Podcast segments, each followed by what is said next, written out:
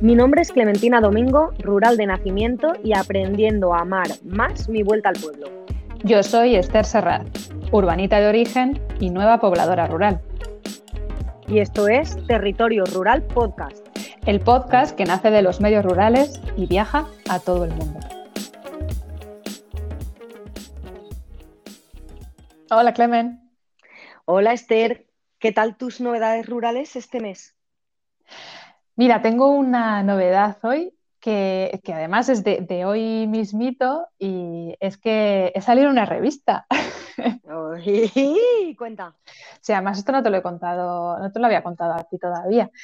Eh, me hicieron un, me escribieron hace no mucho de la revista Vice, que es una revista, bueno, así con un rollo bastante transgresor, y nada, me dijeron que estaban explorando, haciendo entrevistas, haciendo un artículo colaborativo con varias personas que se habían mudado de la ciudad al campo y, que si quería participar me hicieron unas preguntitas y, nada, ha salido justo, justo hoy. El artículo se llama, por si alguien quiere buscarlo, Éxodo urbano, ¿tiene sentido continuar viviendo en las ciudades? Y creo, y lo vamos a ver después, creo que especialmente para hoy esto va a ser, va a ser interesante, así que mola que haya salido justamente hoy. Sí que es verdad que, y además lo, lo he comentado antes en redes sociales, que claro, como se habla de muchos, hay muchos ejemplos, no se puede profundizar y creo que es una pena porque en esos matices, en ese poder hablar un poquito más tranquilamente de las cosas, es donde realmente está la chicha de, por qué una persona se muda a un pueblo y de qué mm. cosas puede ser ahí. Pero bueno, para eso tenemos el podcast, tenemos este espacio para, para hacer ese doble clic ¿no? y seguir contando. Esto está muy bien. Pues mira, al hilo de esto yo te cuento que eh, he aparecido también como en unas tres entrevistas que me hacen a mí como emprendedora. Entonces, como, como, emprendedora rural, también parece que va un poco al hilo del podcast de hoy. Y que, bueno, aquí la gente pues no tiene por qué saberlo, pero hace como cinco meses publiqué un libro, mi primer libro, que a lo largo del podcast de hoy se puede hablar un poquito más porque sabrán de qué, ¿no? Sabrán a qué me dedico. Pero con este libro, pues eh, con, todo el tema de la pandemia no habíamos podido salir a la calle y encontrarnos con las personas y hablar de él y hacer pues, las, típicas presentaciones de tu libro, ¿no? De aquí he venido a hablar de mi libro. Entonces, eh, he hecho tres y la última ha sido muy, muy bonita. Fue la semana pasada en, en una población rural en la que desde el ayuntamiento y la Concejalía de Medio Ambiente se me invitó, las jornadas las, las, prepararon ellos y a mí se me invitó porque las jornadas tenían como título Medio Ambiente y Salud. El libro, bueno, eso, pues que medio ambiente y salud, ¿qué son? Pues para mí nuestra ganadería, que es la abeja, pues es medio ambiente y es salud. Entonces estuve, pues eso, estuve muy a gusto con un discurso muy, muy chulo. Eh, la verdad es que creo que lo centré bastante pues, en ese tema del medio ambiente y la salud y me, y me fijé mucho pues, en la parte de la polinización y de la, y de la polinización sobre todo también que disfrutamos luego como saludable para, para nuestra especie humana, que es la alimentación. Qué tema tan chulo. Y bueno, sí, la verdad es que fue un tema muy, muy chulo y hay un tema muy, muy bonito que extraigo del libro que es la soberanía alimentaria frente a la seguridad alimentaria que, bueno, tiene mucha chicha. Entonces lo pude desarrollar y me siento muy bien. Mm, qué bien. Oye, de, hecho yo aprovecho, a mí me encantaría que un día nos contases más, hablases. Sé que hoy vamos a tocar alguna, un poquito, pero va a ser más, eh, creo que con otro enfoque, pero me encantaría un día hablar de las abejas, de la apicultura y de por qué es tan importante. Claro, porque es uno de los oficios de, a los que te puedes dedicar si vives en, los medios rurales, ¿no? Exacto. Así que cuéntame, ¿de qué vamos a hablar hoy? A ver, el tema de hoy es algo que, nos puede preocupar cuando queremos irnos a vivir a un pueblo suponiendo que hay personas que nos escuchan que o viven en pueblos o se quieren ir a vivir a un pueblo y esto no es raro que lo, esté escuchando cada vez de forma más común, ¿no? y la gente se pregunta, ¿de qué vamos a vivir? Entonces, te estás refiriendo al trabajo, a esas fuentes de ingreso, a aquellas cosas que nos dan de comer, ¿no? Esa expresión que a mí se me queda demasiado corta, porque darnos de comer no nos da el trabajo, sino que nos da un árbol o nos da una planta, no el dinero en sí mismo. Pero sí que es verdad que ese dinero en sí mismo pues nos llena el depósito de gasolina, nos mueve allí donde queremos ir, permite que me apunte a esas clases de yoga online eh, me da que compre un par de libros al mes y también que pague las facturas mínimas. Entonces, a todos nos preocupa eso de, qué vamos a vivir si nos vamos a otro lugar distinto al que vivimos actualmente. Pero contextualizando, ese lugar distinto sería un pueblo rural y parece que vendríamos de las ciudades, por ejemplo. El dónde también es un interrogante que nos preocupa bastante, referido a la vivienda y, en segundo lugar, a qué pueblo habrá que escogerlo. Puede que vengas al pueblo natal, como es mi caso, o puede que escojas por otros motivos el pueblo donde quieras vivir. Y de todo esto es de lo que venimos a hablar hoy. Que sirvan nuestras experiencias, que las dos podemos contar un poquito el, el por qué, cómo y dónde vivimos en los medios rurales de España y bastante diferentes. Y bueno, ya a recorrernos de este a norte. Qué bien, me encanta el tema. Me encanta el tema y teniendo claro que vamos a hablar desde nuestra experiencia y que nuestra experiencia no cubre la totalidad ni mucho menos, sí creo que algo que, es bonito y que de hecho también es parte de la naturaleza de este podcast es que nuestras experiencias son muy diferentes. Mm. Aunque tenemos, compartimos una misma visión respecto a las ruralidades, venimos de lugares muy diferentes. Y eso también demuestra que puedes venir de lugares muy distintos y encajar perfectamente. Sí, esto de, los motivos, ¿no? Que creo que entre las dos es, bonito que podamos dar nuestros motivos. A cada una parece que hoy mm, sacaremos a la luz que, nuestros motivos han sido quizás muy distintos, pero que son motivos que pueden servir a, distintas necesidades de las personas. Así que este es el, este es el propósito ¿no? de este podcast, dar a mm. conocer la vida por estos lugares. Y como tú bien has dicho, la verdad es que no nos habíamos presentado. O sea, muy bien poquito nos habíamos presentado. Hola, soy Esther. Hola, soy Clemen. Eh, vivo en un rinconcito del este de España. Ajá. Claro, no tengo mar, pero vivo en el este y me siento muy mediterránea. Y, y Clemen, tú, así para conocernos un poquito, ¿tú cuándo volviste al pueblo? A ver, pues mira, voy a centrar que yo soy de este pueblo de toda mi vida. Es mi pueblo natal, natal, dentro de que el, hospital donde nací estaba en la ciudad de Valencia, pero si es mi pueblo natal, me hace mucha gracia decir que soy de los ocho apellidos. Yo tengo los ocho apellidos. Hay gente que cuando, bueno, amigas mías, ¿no? Que cuando vienen a visitarme al pueblo, yo saludo a todo el mundo y además es que esta es mi tía, mi tío, mi sobrina, mi... Y es como, pero bueno, Clemen, eh, ¿tú qué eres aquí en el pueblo? Digo, me, yo no, somos así todos los que somos de aquí del pueblo, ¿no? Claro. llama mucho la atención. Si es mi pueblo natal, imagínate con los ocho apellidos, pues hasta lo que yo llego y que no he, no he mirado mucho más atrás, que supongo que serán casi que todos, los ocho bisabuelos, mis ocho bisabuelos y bisabuelas, y no he vivido, pero un dato curioso es, no he vivido tantos años en el pueblo como en la ciudad o fuera del pueblo, digamos fuera del pueblo, porque también he estado muchos años fuera y no era en la ciudad de Valencia. O sea que me hace mucha gracia, no es un dato curioso, o sea, soy de aquí de toda la vida, los cincuenta y pico fines de semana que tiene un año los pasaba aquí de pequeña, pero no vivía siempre aquí. Entonces yo puedo decir que en realidad mi primera, mi primera etapa de vida la viví aquí en este pueblo de los cero a los cuatro. ¿Recuerdas que entrábamos al cole a los cuatro años? Pues a los cuatro años me llevaron para Valencia, supongo que motivos laborales o inquietudes de mis padres, y ahí estuve hasta los 11, 12. A los 12, digamos que volví aquí a vivir al pueblo y entonces viví la etapa adolescente del instituto. De ah, cuando entrábamos a la ESO, sí, de cuando entramos a primero de la ESO, por tanto, no he, no he pisado nunca la escuela rural de mi pueblo, así como mis hijos no conocen otra. Ya fui directa al instituto y el instituto aquí está en otra población, está centralizado en otra población, íbamos en autobús. Llegó la época de la universidad, que yo ya me fui de aquí con 17 otra vez. Y me planté otra vez en Valencia y luego pam, pam, pam, pam, otras vidas, otros viajes fuera de, esta comunidad autónoma, digamos, y volví hace cuatro. Volví a los 32 años. Ya, ya saben aquí las escuchantas que tengo 36 casi, no los he cumplido. y la gran pregunta, Clemen, ¿por qué volviste? Vale.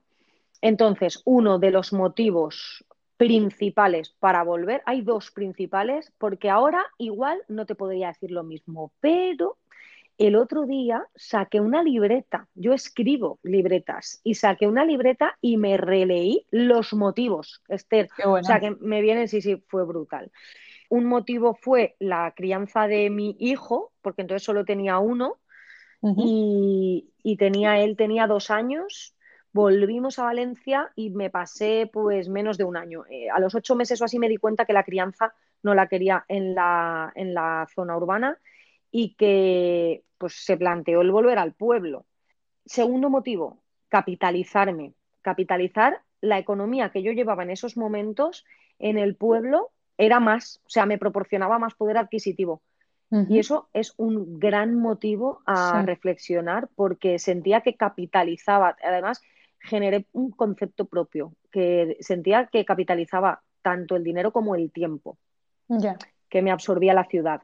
Sí, me absorbía, me absorbía, sí, sí, o sea, la comparativa del alquiler de las viviendas, simplemente por eso yo ya me capitalizaba. Entonces, como yo estaba en época de crianza, trabajaba, no llega a una media jornada, de forma autónoma yo ya me había dado de alta de autónoma y venía a mi pueblo porque comencé un proyecto en verano con el ayuntamiento que continuó.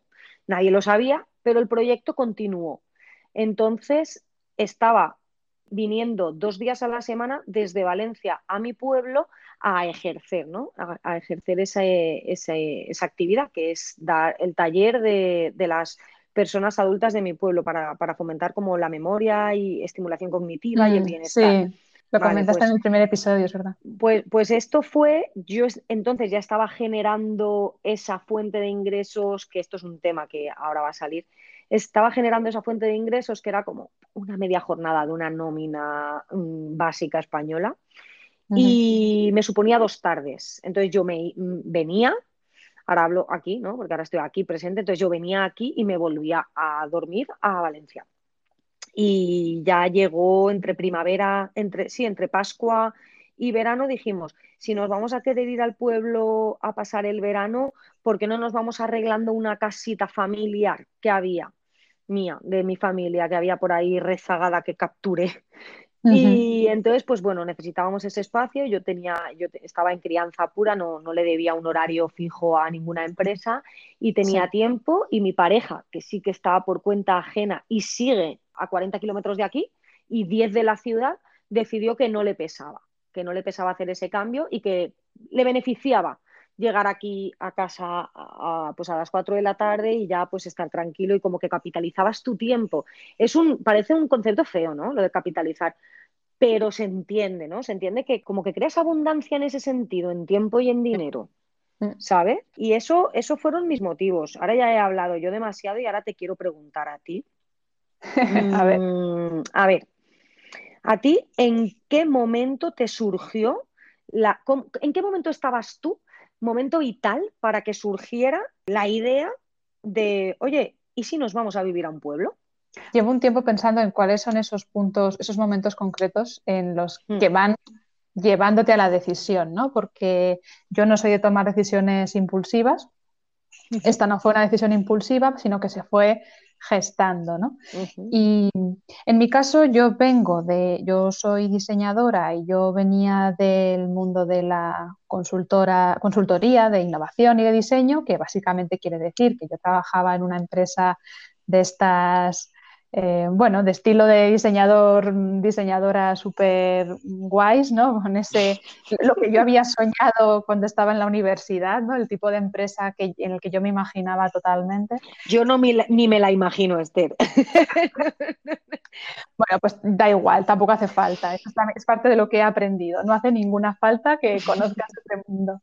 Pero bueno, para mí, digamos que para, para la de la universidad, ese era como el, trabajo soñado, ¿no? Y yo, yo llevaba ya cerca de los ocho años en, esta empresa. Estaba viviendo en ese momento en Estados Unidos, había estado antes de eso en Latinoamérica, llevaba, llevaba ya tres, cuatro años bastante intensos profesionalmente hablando, ¿no? De viajar mucho, de abrir oficinas, de crecer muchísimo profesionalmente.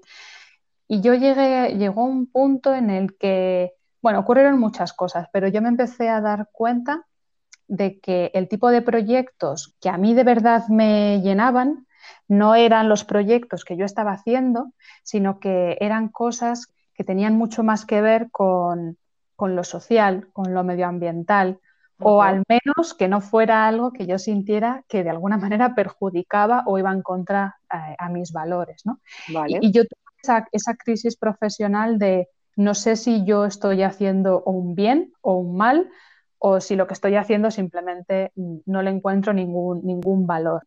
Entonces, eh, por un lado, esa gestación de de, uy, es, este, es esto de verdad, ya está, este es el tipo de desarrollo profesional y de perspectiva profesional que sobre el papel queda muy bien, ¿no? Los, eh, los Nueva York, Miami, San Francisco, el moverte en aeropuertos y toda esa historia, y decía, ya, pero una vez que se pasa la novedad y la ilusión del primer momento, ¿qué queda aquí? Y todo el tema, tuve mi despertar feminista también en esa época, ecofeminista también, empezaba a leer de otros temas, empezaba eh, a, explorar un poco más qué es lo que yo quería, se, acercó, se acercaron los 30, ¿no? Y ese momento de, vale, empiezo una nueva década, ¿qué narices quiero hacer con mi vida? Y en este contexto de, de sentir que necesito aplicar mis conocimientos y mis aprendizajes a otros espacios, a otros tipos de clientes, poner mi energía en otros lugares, se sumaba un, un hartazgo del, modelo de ciudad, ¿no? Había estado siempre en ciudades muy grandes, yo soy de ciudad toda la vida, ni siquiera tenía un pueblo de veraneo, eso, es muy, curioso, sí, sí, sí, es verdad. A mí siempre, yo con eso del el que no tenía un pueblo, eh, como yo estudiaba la primaria en Valencia y mi madre y mis padres eran muy jovencitos y mi madre me llevaba al cole y luego me acuerdo de esas conversaciones, las recuerdo un montón que me decía mi madre, ay, pobrecitos, no tienen pueblo. bueno, hay, un proyecto, ¿verdad? Hay un proyecto que es precisamente que un pueblo te adopta para los que son huérfanos de pueblos. Me hace muchas gracias siempre.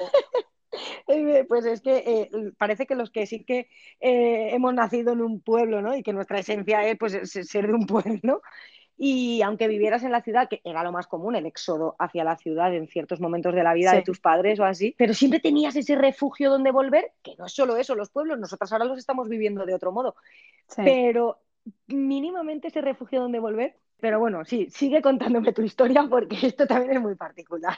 Sí, eh, eh, pero es curioso porque no lo que hablábamos el otro día de no, no puedes amar lo que no conoces y no mm. proteges lo que no amas. Bueno, yo, yo no sabía lo que me estaba perdiendo. Sí que es verdad que en, mi casa no había un contexto, no había unas raíces rurales muy, muy fuertes, ¿no? Eh, no había un pueblo de, padres al que volver o aunque lo hubiera no se volvía a él, ¿no? Entonces, bueno, no, tienes ese concepto de que no solo es un lugar al que vas a veces de vacaciones, pero ni siquiera vacaciones muy largas. Lo que sí es verdad, y esto es una reflexión posterior, es que si yo intento fijarme en qué hacía yo cuando, cuando tenía un momento libre, cuando no estaba trabajando, cuando tenía vacaciones, a dónde iba yo y, y dónde iba con mi pareja. Y siempre, siempre, siempre era a zonas rurales. Y de esto me he dado cuenta después y lo sé, sé que es la, eh, no estoy diciendo, ah, yo no sabía lo que era vivir en un pueblo entonces, pero sabía que a poco que tenía un instante me iba a naturaleza y me iba a pueblos. Y había siempre un algo en ese, en ese entonces, aquel entonces, bucólico, e irreal, había un algo que me, que me, tiraba, que me llamaba, que yo decía, es que aquí también hay una vida, ¿no? Y yo me fijaba en esas personas y decía, bueno, estas personas están viviendo aquí, eso quiere decir que es posible. O sea, que había inquietud, sí que te llamaba la atención. Sí. Claro, y lo has descubrido por ti misma y puede que vaya eh, el cambio al pueblo, a vivir de ciudades a pueblo rural, matizando, como hablábamos en el, episodio anterior, es por alinearte más con lo que tú eras en ese momento o eres. Eso es. Si había algo que pensaba entonces y que pienso ahora todavía más es que aquello que yo quería hacer, yo sentía que no lo podía hacer desde la ciudad, yo personalmente.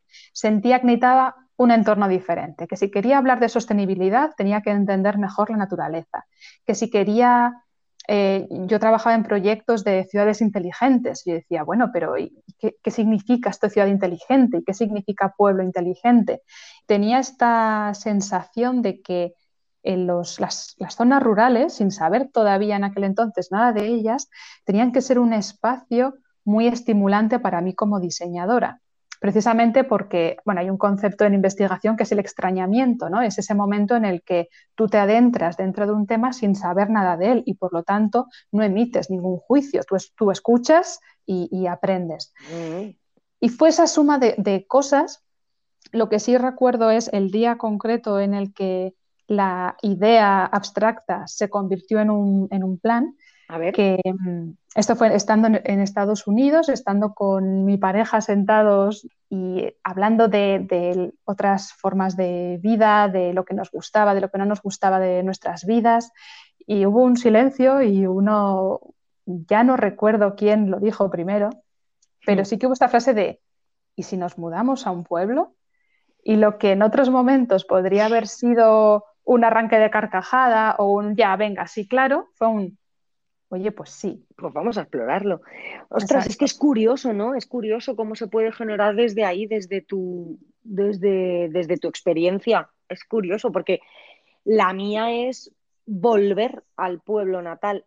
Claro. Mm, la mía, ¿eh? la que yo puedo transmitir. La de mi pareja no. Es de pueblo, no es de ciudad, pero es un pueblo de 50.000 habitantes. Lo que pasa es que se siguen llamando pueblos, que esto es algo de lo que hablamos en el episodio mm, anterior también y agrario, además, es que es curioso.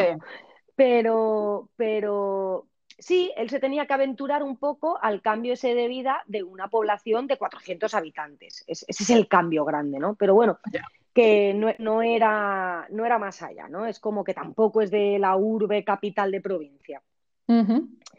Pero lo tuyo sí, sí es muy curioso y ahora que ya nos lo has contado, yo también me pregunto y, te pregunto y creo que puede ser de, gran ayuda. Entonces, ¿cómo fue esa búsqueda? Porque no volvías a un pueblo natal, no había un vínculo familiar, ni tuyo ni de tu pareja. ¿Qué cosas eran clave para ti a la hora de, decir, pues aquí pongo el culo, aquí hago las maletas, que aquí sí que me siento bien, ¿no? Aquí busco el nido. Sí. Bueno, desde el detonante es esta idea de, vale, sí, lo vamos a hacer y luego efectivamente estás todo, todo este proceso de, ¿y cómo coño lo hago? ¿no? Literalmente. Tal cual. Y yo creo que ahí, bueno, ah, hubo mm, viajes, excursiones, aprovechar vacaciones, explorar lugares, hubo conversaciones de, bueno, y dentro de España, porque bueno, eso sí que sabíamos que queríamos volver a España, pero dentro de España, ¿dónde, no? Claro. Y, bueno, eh, ahí en ese sentido, y, tampoco sé muy bien decirte por qué, sí que teníamos clara la zona, supongo que porque era un lugar que nos era familiar, aunque no fuera no, era nuestra comunidad autónoma, no era donde habíamos nacido, pero era un lugar que nos era familiar y que, bueno, valorando diversas cosas de lugares que estén más o menos accesibles o zonas donde, incluso a nivel cultural, ¿no? Yo, yo creo que hay algo precioso aquí, que es la diversidad cultural según comunidades autónomas, y decíamos, vale, ¿en qué espacio, por nuestro carácter, creemos que también nos podemos encontrar más a gusto? No tiene mar, es natural. No tiene mar. No, no tiene mar. Para mí sería un hándicap brutal porque eh, es que fíjate, yo estoy a 50 kilómetros del mar, pero yo soy marítima. O sea, pero yo creo que lo llevamos en la sangre. Pero bueno, tú no. Yo creo que sí. Yo creo que es las personas que habéis nacido con el mar cerca, eso se queda ahí para siempre. No era mi caso, yo era más del desierto. Vale, vale. Ya, Así que el, mar no, no, era, no era un aspecto necesario. Entonces, vale, eso no te lo ponías como por delante. Es que yo cuando pienso en cambios, eh, pienso en el mar, por ejemplo. Mm en tenerlo mucho más cerca. Y eso que tengo un río precioso, eh, con agua abundante y nadable.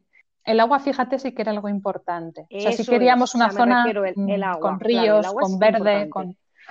Eso es, o sea, eso sí que era, era el paisaje, el agua, el verde, como tú dices ahora, eso era importante, ¿no? Sí, a cada una nos tira. O sea, que el paisaje es una clave, ¿no? Cuando alguien quiere buscar un pueblo y no tiene un nexo donde volver familiar típico. Sí, para mí lo era, porque la naturaleza era importante. Entonces quería estar en un lugar que me permitiera disfrutar de naturaleza. Y simplemente, bueno, también buscábamos un, un espacio que tuviera cierta diversidad de paisajes, pero nunca hubo unos, no había una lista de requisitos. Eh, yo creo que esa parte, esa parte enseguida cuajó, enseguida estuvimos de acuerdo. Y luego, claro, eh, era un momento de muchísimo cambio en mi vida y, yo me hice autónoma y empecé a trabajar por mi cuenta. Vale, ese es otro factor importante, como nombrábamos al principio. de qué voy a vivir cuando llegue, dónde voy a vivir, e, en la vivienda y en el pueblo en sí mismo, y de qué. Exacto, porque tú, por ejemplo, tú tenías ese trabajo, tenía, bueno, primero estabas centrada en la crianza en ese momento Efectivamente. Y, empezabas a construir profesionalmente, ¿no? Eso es, yo estaba centrada en la crianza y hacía ya dos años que había salido del mercado laboral tradicional, que le llamo yo, que es pues, el, la empresa. Sí. Hacía tres años por motivos, el embarazo, la baja y los dos años que ya tenía el baby, claro, yo podía volver donde yo quisiera, ¿no? O sea, optimista, de forma muy optimista, donde una quiere puede volver, si luego hay hueco por ahí. Pero resulta que me hago autónoma porque sale ese proyecto en mi pueblo para el verano. Entonces yo lo cojo y me dicen, es que es un requisito ser autónoma porque hay que facturarlo. Es como un servicio externo. Entonces yo digo, ostras, justo fue en paralelo a lo de la, esto, lo de la ayuda de, la cuota de autónomos, que empezabas por 50 euros. Era falso, siempre empecé por 72 y me acordaré perfectamente. Entonces, pude permitírmelo. Y teníamos un sueldo fijo mes a mes de mi pareja. Una jornada completa más una media jornada me pude permitir tener una fuente de ingresos en el momento de yo a construir el nuevo nido aquí en el pueblo. En mi caso, por ejemplo, yo no tenía, de hecho, acababa de empezar como autónoma, yo no tenía proyectos, eh, yo estaba viviendo en Madrid justo en ese instante y todavía, fíjate, tenía mucho la mentalidad de, Buah, todos los proyectos van a venir de Madrid o Barcelona. Yo, yo seguía pensando en modo urbe, ¿no? Y, seguía considerando que todo el trabajo vendría de, de la ciudad. Y estaba todavía muy conectada. Pero de lo que sí que me doy cuenta, viéndolo ahora, es que y creo que esto es importante porque hay, lo hemos hablado alguna vez, hay muchos prejuicios o muchas concepciones eh, igual no, siempre infundadas de que en los contextos de, por ejemplo, de teletrabajo, que es mi caso, hay, hay muchísimo privilegio, ¿no? Y hay como, bueno, es que se lo podía permitir. Bueno, en parte crees que te lo puedes permitir, pero no deja de ser un salto al, vacío. En ese instante, tú no sabes qué te depara. Y yo sí que estaba en unas circunstancias en las que yo no tenía en ese momento ningún tipo de ingreso, mi pareja tampoco. Yo me estaba yendo a un pueblo muy pequeñito y el teletrabajo, ahora con la pandemia, ha cambiado muchísimo la mentalidad, pero cuando yo me fui, seguía contando con tener que viajar mucho de hecho, uno de los factores para elegir dónde vivo era que tuviera una estación de tren cerca. Porque yo pensaba. Me encanta que toques ese punto de la, comunicación, porque es un factor clave a tener en cuenta según el estilo de vida de la, familia o la persona que se mueva ¿no? en ese momento. Claro. Claro, yo decía, bueno, si me salen proyectos en grandes ciudades, tengo que poder ir, mm, si no semanalmente, bisemanalmente o mínimo mensualmente. Yo me mudé al pueblo con esa, con esa mentalidad. De hecho, te diré a eso que no siempre es el teletrabajo o el autónomo o autónoma la que tiene la posibilidad fácil de irse, porque yo tengo amigos míos y gente muy cercana que quiere cambiar, pero sus clientes están donde ellos viven ahora. Claro. Entonces, no es tan sencillo y no todo. Y cuando eres un, porque tu sector hemos dicho que es el diseño y que sí que se hace mediante herramientas tecnológicas, pero ¿y si mi amigo es carpintero? Claro, sí, sí. Claro, y tiene sus clientes alrededor de donde vive ahora, por ejemplo, ¿no? Eh, no es tan sencillo, ni todos los autónomos autónomas somos lo mismo, ni, ni, el teletrabajo es fácil para todo el mundo, ni es la puerta de entrada a que tú puedas hacer una mudanza a un pueblo. Es un claro, claro, que confluyan muchas más, más cosas, ¿no? Que tampoco es que sea difícil. Cuando uno quiere hacer el cambio. Y insisto, sí, insisto en te, la juegas un poco. O sea, en, mudándote a un lugar que es absolutamente desconocido para ti, sin saber muy bien dónde, de dónde va a venir tu fuente de, de ingresos, no deja de ser una apuesta vital, que no era la primera apuesta vital que yo hacía, yo en ese momento tampoco la vi tan arriesgada porque tenía tan claro que este quería que fuera no solo mi proyecto personal, sino también mi proyecto profesional, porque yo quería dedicarme al desarrollo rural y aplicar el diseño y la innovación al desarrollo rural. Y yo me daba cuenta de que era la mayor de las hipócritas si hablaba de desarrollo rural viviendo en una ciudad, no tenía ningún sentido. Así que, bueno, el, me preguntabas por factores, pues sí, las comunicaciones fueron una y luego, claro, eso sí, eh, buen acceso a Internet, que esta sigue siendo una lucha de muchos pueblos, porque hablo de buen acceso a Internet. Una cosa es que haya pueblos que tienen Internet básico y otra cosa es que tú puedas tener una videoconferencia, que es el caso del teletrabajo, necesitas hacer videoconferencias casi a diario ahí digamos que la, se limitaban mucho las opciones, ¿no? De hecho, había zonas geográficas que ya quedan totalmente descartadas. Descartadas, sí, sí. El centro de España está en ese aspecto, está un poco más precario. Quería rescatar una idea, Esther, de lo que has dicho de te la juegas, ¿no? Ese sentimiento, ese sentimiento para mí era totalmente el contrario. Era volver a casa, era familiaridad. claro. Yo, claro, yo volvía a sentirme a cobijo.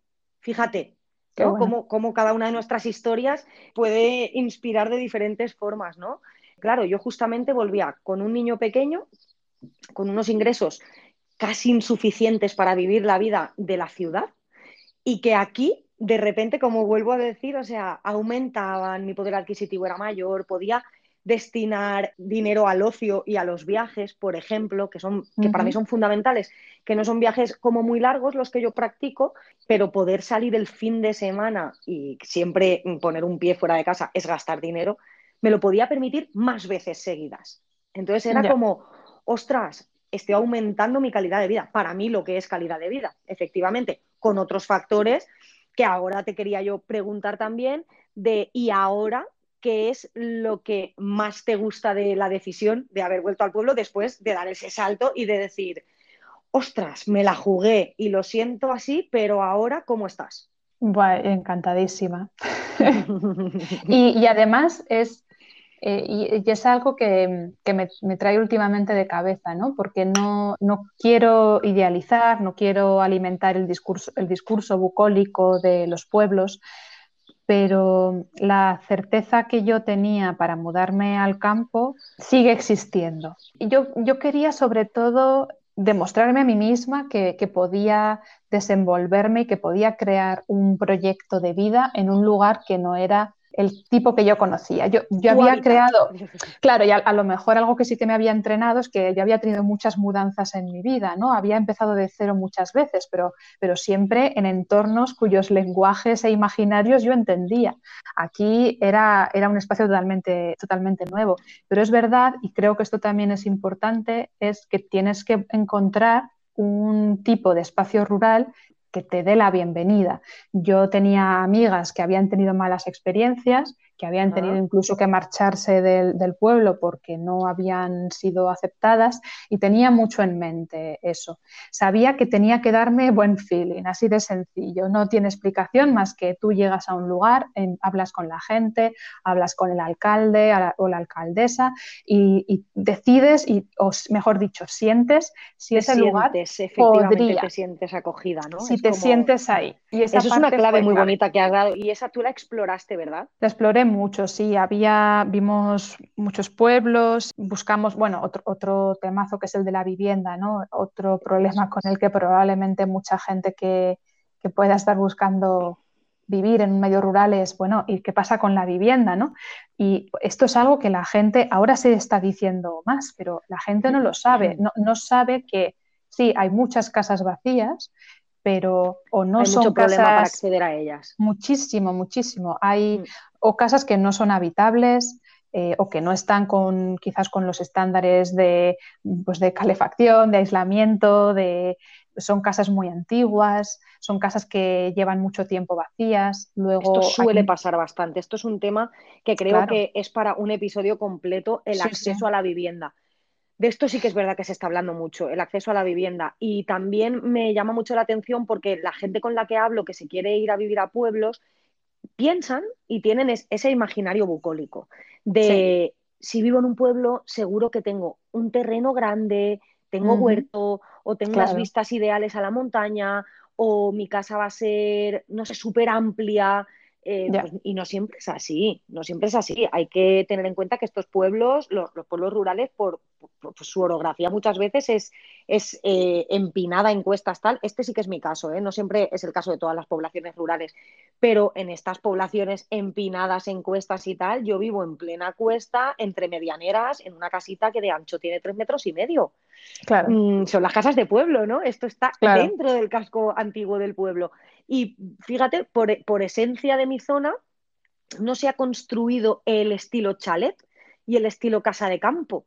Aquí la gente vive más en el núcleo urbano. Entonces, claro, esta gente que quiere salir y confunde irse a vivir al pueblo con irse a vivir al campo. Es que esto es un tema, esto es un tema es verdad. ¿sí? Es verdad, te imaginas la, cabaña en el Prado y un pueblo no es eso, al revés. el pueblo es, raro encontrar, bueno, de nuevo, dependerá de las casas. Donde yo me encuentro, es, era difícil encontrar una casa que tuviera además un jardín, porque esa no era la manera en la que vivía la gente. La gente, ¿para qué quería un jardín? La gente tenía, aprovechaba absolutamente todo el espacio o para vivir ellos y su familia, o para los animales, o para las bodegas y los calados aquí que hay tantísimos. No había esa idea de un jardín para disfrutar y hacerte barbacoas, vamos, ni de lejos. Efectivamente. Vamos lanzando más cosas porque aquí eh, estamos, estamos tocando muchos, muchos puntos de lo que significa vivir en un pueblo. Claro, tú, por ejemplo, a mí me interesa saber, siendo que tú, como decías, volvías a tu, a tu lugar, cobijo, ¿no? Incluso una, vuelta al nido casi, casi. Sí. Pero ¿qué dificultades, dificultades te encontraste? A ver, mira, si hago un repaso por las que no me fueron difíciles fue el acceso a la vivienda, y, a ver, tampoco fue el empleo en mi caso, tampoco fueron las fuentes de ingresos en mi caso, porque ahora eh, combino el emprendimiento rural de un oficio primario con el trabajo de, por cuenta ajena de vuelta no solo a la oficina, porque es un trabajo también muy de calle, es muy social, estoy como en una entidad social, asociación ONG, digamos, que, está, que es nacional, pero que está, está territorializada, digamos, localizada en, todas las poblaciones. Y, lo he vuelto a encontrar aquí. Me refiero, no es tan difícil cuando yo, que vengo de estudios universitarios del ámbito social, eh, no me he ido a más de 14 kilómetros para volver a encontrar un trabajo en el momento en el que me quise activar o que vi esa oferta que me inspiró de nuevo. Eh, entonces, es que no ha sido mi problema ni la fuente de ingresos ni la vivienda. Quizás uno de mis, de mis, una de mis dificultades, y tú también la has nombrado, aunque es distinta porque tú eres nueva llegada a la población y yo vuelta después de muchos años, pues fue ese, factor humano también. Yo venía ya de una vida, venía de dejar mis amistades, eh, o dejarlas a 50 kilómetros, pero ya no es el ritmo de vida diario, de por las tardes, claro. todos, claro. Entonces, eso para mí sí que ha sido el mayor problema, dificultad, hándicap que he vivido y lo he sentido, ¿eh? lo he sentido muy profundo, que venía aquí por mis propios motivos, míos y familia, pero no me sentía acompañada a nivel iniciativas, eh, a nivel conversación muchas veces, eh, pues eso, me he sentido rara, rara en mi casa. Eso sí ha sido una dificultad para mí. ¿A ti te ha pasado lo mismo siendo nueva? Porque yo no dudo, te hablaré de, de ser rural de siempre, esa aceptación que tenemos sobre los forasteros y forasteras, yo no creo que siempre sea la mejor. Eso creo que es un punto a tratar de, los pobladores rurales. Sí, como te decía hace un ratito, el, tema de cómo eres recibida, las sensaciones que te da un pueblo. Yo diría, no te fijes tanto en que estéticamente quede bien en una foto, fíjate en que la gente te dé una buena bienvenida, al menos un porcentaje de ellas, porque, bueno, depende del tamaño de los pueblos. Claro, si te vas a un pueblo de 3.000 habitantes, estamos hablando de otra historia, pero si te vas a un pueblo pequeño, como es mi caso, el, el contacto cara a cara con las personas va a ser muy, muy, muy grande, hasta el punto de que todo el mundo se va a conocer. Cuando digo todo, es todo. Mm. A mí no me pesa esa parte de, que hay mucha gente que le pesa esa parte de, es que en un pueblo pequeño eh, se conoce toda tu vida, pero, pero sí, sí me pesó en cierto modo que no sé cómo exponer. O sea, es como eh, mm, eso, ¿no? A nivel conversación, a nivel fluidez, a nivel compartir. Fíjate, esa cosa de que se me conozca por lo que he sido toda mi vida que se me etiquete o mm, encuadre por quién es mi familia? Hay un factor que cambia mucho y es que nosotros llegábamos de cero. Y eso tiene sus cosas buenas y sus cosas malas, ¿no? No tienes un lugar al que volver si eres tímida como soy yo, tienes un trabajo arduo por delante, pero llegas limpia, por así decirlo. no tienes lastres. Ahí estamos, ahí estamos. Claro, no tienes esos lastres. Y, en ese sentido, a ver, es verdad, mis, conversaciones han cambiado de tipología. Sí, también me ha pasado una cosa que es que he empezado a hacer amistades que tienen una edad, vamos, que con personas que me doblan la edad, ¿no? Entonces también los temas de conversación han cambiado de repente yo pasé de un contexto en el que casi todas mis amistades venían del mundo laboral a un contexto en el que el mundo laboral del que yo venía daba igual, no, les interesaba. Y además yo estaba no interesada en hablar de mi trabajo, sino interesada en que me hablaran ellos y ellas del suyo. Sí, en eso ha sido un compartir, un win-win total. ¿eh? Claro, el tipo de conversaciones ha cambiado mucho en, en, mi contexto diario. Luego también eh, aún así hay, personas con las que sí que he encontrado ese espacio. Y luego algo que también creo que es importante tener en cuenta es que cuando te mudas a un lugar pequeño, no te tienes por qué mover solamente en el pueblo, te mueves en la comarca. Yo cuando llegué aquí, algo que hice fue empezar a ver qué iniciativas había, busqué colectivos de mujeres, busqué emprendimientos, busqué otra gente que fuera como yo y que también viniera de la ciudad. Busqué iniciativas artísticas. Tuve suerte de que donde yo me encontraba ya había gente moviendo esas cosas. Bueno, suerte no, formó parte de, de, mi decisión. Claro, Porque algo que, algo que creo que es muy, muy determinante sí, la vivienda es importantísima, el trabajo es importantísimo, pero hay pueblos que tienen vivienda y trabajo y aún así se están vaciando necesitas que el pueblo tenga una vidilla, ¿no? una vibración, que sientas o que están pasando cosas o que hay espacio para que tú generes cosas. Y yo eso lo, notaba. Entonces mi círculo no solamente es el pueblo, mi círculo va, más allá y, bueno, te vas encontrando en, eventos, estás a 10 minutos en coche, te va, vamos, me cuesta menos verles que cuando estaba en, cuando vivía en grandes ciudades. Pero, pero sí, es, curioso porque creo que yo me he enfrentado a unos retos mm, para mí muy, muy importantes que, no tienen nada que ver con los retos a los que tú te has enfrentado volviendo al, lugar del que procedías. Eso es, sí, sí, sí. Sí, sí, me alegro de haber sacado aquí un poco también esa parte más emocional, ¿no? La, parte emocional de, la vida en los pueblos y de nuestras dos historias distintas. Pasamos a territorio sonoro. Venga, sí. A mí se me ha ocurrido, ahora que estamos hablando de formas de vida, hemos tocado un poquito los trabajos, los oficios. Bueno, hay una anécdota que me pasó justo ayer. Yo estaba en casa y empecé a oír cencerros, un montón. Y en, este pueblo, por desgracia, ya no hay ganadería. Y decía, ¿qué pasa? De repente alguien, alguien se ha montado aquí un, rebaño. ¿qué, ocurre? Y salí, salí a la calle, vamos, con lo puesto, salí a ver qué pasaba. Yo me imaginaba ahí un, montón de, vacas. Bueno, me acerqué y resulta que era el paisano que estaba, había, había guardado, además muy bien, con, mucho mimo, había guardado cencerros de todos los tamaños. entonces los estaba moviendo, los estaba agitando y daba la sensación de que había, de que había ganado ahí. Y pasó otro paisano y dijo, ostras, me has recordado al pasado, me has trasladado. Y dije, jo, fíjate el poder que tienen los sonidos para trasladarnos a, lugares. Y creo que hay ahí un, un paisaje sonoro desaparecido o casi desaparecido, en este pueblo totalmente desaparecido, que es muy bonito traer.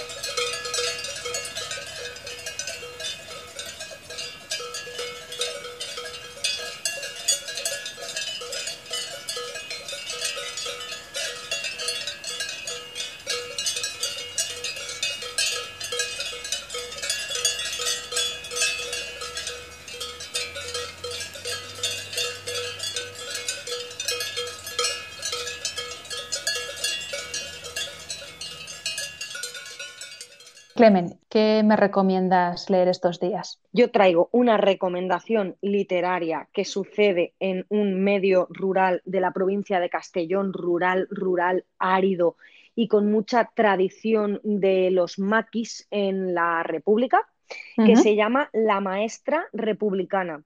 La escritora es Elena Moya. Elena Moya es tarraconense, pero parece ser porque esta comarca linda con la parte de Cataluña, con Tarragona, entonces parece ser que tenía mucha vinculación a esta parte del maestrazgo, es la comarca del Alto Maestrazgo, sucede toda ahí y es novela histórica y sociopolítica y te lleva a una época de, de la pues de, bueno, confluye el presente con el pasado. Está escrito en el 2015, si no me equivoco, y te trae de, de la actualidad política, de la corrupción que sucedió en lo que parecía que era la evolución, digamos, la evolución pues basada en, en lo urbanístico, en, el, en, la corrupción, en el desarrollo de aquellos eh, aeropuertos fantasmas. Es que, claro, a mí me resuena mucho, ¿no? Yo soy de esta comunidad autónoma y aquí se movió mucho esto, ¿no? Toda la parte del el desarrollo rural llevado a cuanto más construyamos, más desarrollados estamos y más gente va a querer venir. Pero claro, esto no es desarrollo rural tal y como yo lo entiendo. Entonces, es muy bonito porque es la lucha incansable de la maestra que fue maestra durante la República y que te habla mucho de esos niños nacidos en masías, en los alrededores del núcleo urbano, los masoveros, que no podían ir a la escuela porque ayudaban en la ganadería y en el campo. Pero esta maestra sí consiguió, o sí hizo mucho esa labor pedagógica de, conseguir que sus familias les permitieran ciertas horas del día acudir a la escuela y ella los alfabetizó. Es una historia real con todos los nombres ficticios, pero todos los paisajes y los, o sea, los rincones del pueblo, todo, todo es real. La maestra existió. La maestra fue formada ya en aquella época, en la, en la Segunda República. La enviaron a un colegio de interno de mujeres intelectuales a Madrid y entonces, pues allí eh, convivió con luego las que han sido diputadas, ministras de gobiernos nuestros de la, de la, pues de la transición, de la transición española. Entonces, claro, ella consigue, o sea, todo, la trama es conseguir que la antigua escuela no sea un tiro a la diana más de esos políticos corruptos que la querían convertir en casino, tipo Las Vegas, ya lo nombraban tipo Las Vegas, ¿no? Y entonces mm. ella tiene ochenta y pico años y es la lucha incansable yendo de del pasado al presente. En el pasado ya fue para alfabetizar a, esos, a esos hijos de masoveros e hijas y, y, en el presente pues conseguir que la escuela sea un punto de atractivo cultural de su municipio y no, pues eso, no un punto de atractivo turístico, dinerario, que, no, que no, lleva el desarrollo implícito, ¿no? Entonces, es, bueno, es una lectura muy agradable que evoca mucho pues, la vida de un medio rural cuando toca el tema de los maquis también es muy curioso, hay gente que le puede gustar mucho esta parte de, los maquis y cuando entraron, claro, cuando entraron las milicias estas de la, pues del régimen a conquistar territorios, es que fue el último, ¿no? Bueno, esto es sonado, ¿no? Que la parte de Castellón, de aquí de la comunidad valenciana, con, con partes de Aragón, fueron de las últimas eh, partes en caer con el régimen y que se mantuvo la República, pero se mantuvieron ellos en los maquis viviendo en las montañas. Entonces describe perfectamente cómo vivieron dentro de callejones hechos de piedra propiamente de la, de la propia montaña, que desde donde podían ver cómo por sobrevivir robaban o les pasaban comida a los masoveros, a veces robaban animales y a veces eh, las personas compartían, o sea, compartían esas creencias políticas y les llevaban la comida, ¿no? A esos, a esos escondites. Es, es muy bonito, muy bonito, porque es muy feminista. Está escrito por una mujer que, por lo visto, luego estuve leyendo algo de su biografía y también pues, eh, quiere llevar implícitos esos valores a su literatura. Y bueno, el, personaje, el personaje protagonista es la maestra, y entonces eso es muy bonito también. Y luego mezcla muchas culturas, porque hay una historia con Inglaterra, con ese colegio, con un intercambio de estudiantes, ingleses, americanos. Es, es muy bonito de leer. Y esta es mi recomendación literaria de hoy. Qué bien, apuntadísimo. Yo lo que traigo hoy para territorio creativo es un evento al que a la gente le va a dar tiempo todavía a, ir o a ver si escuchan este podcast cuando salga, que es el cuarto foro de cultura y ruralidades. Es en Jarandilla de la Vera, en Cáceres, el 2 y 3 de junio, o sea que está a la vuelta de la esquina. Y es un foro que, bueno, está organizado por el Ministerio de Cultura y está dentro del marco del programa de, de Cultura y Ciudadanía o Cultura y Ruralidades, que también, también he visto que, está el específico de Cultura y Ruralidades. y, los he visto otros años me da mucha pena no poder ir en persona este año, pero es que al contrario de lo que mucha gente se piensa en los pueblos, también tenemos a veces mucho trabajo, bueno, a veces tenemos mucho trabajo. Y mucha vidilla. Y mucha vidilla y a veces hasta estrés. Entonces, por desgracia, no voy a poder ir en persona, pero eh, me he fijado, he visto que van a estar en streaming, si no todas, casi todas las charlas o al menos todas aquellas que sean posibles con, streaming. Y yo la verdad, mm, habiendo visto, habiéndolo visto otros años, yo recomiendo que lo escuchen. He estado viendo el programa, hay muchos contenidos que tienen una pintaza tremenda. Pues ¿dónde hay que apuntarse, Esther? Si quieres ir en persona, eh, bueno, tú, yo diría que tú buscas en, Google. Claro, buscas en Google Foro de Cultura y Ruralidades y dentro de la propia web del Ministerio de Cultura, eh, donde está el programa y demás, se verá el, canal de YouTube. Y si no, directamente en YouTube se puede buscar a través del Ministerio de Cultura y Deporte y desde ahí, desde ahí se van viendo los, los streaming. Pues está ideal, está ideal estas recomendaciones. Ya tienen deberes para un mes. Sí, sí, yo creo que con, lo, con la cantidad de charlas que hay, vamos, si están tan bien como yo espero, creo que son un caldo de cultivo muy bonito y muy interesante para dar luego empuje a, a ideas, a propuestas para, el resto del, año. Así que a ver qué tal. Bueno, pues yo ya me he acabado el café. Eh, me voy a llenar unos tarritos de miel y por mí vamos cerrando el atillo del primer día. Vamos a cerrar entonces. Ale, Esther. Venga, Clemen. Abrazos. Adiós.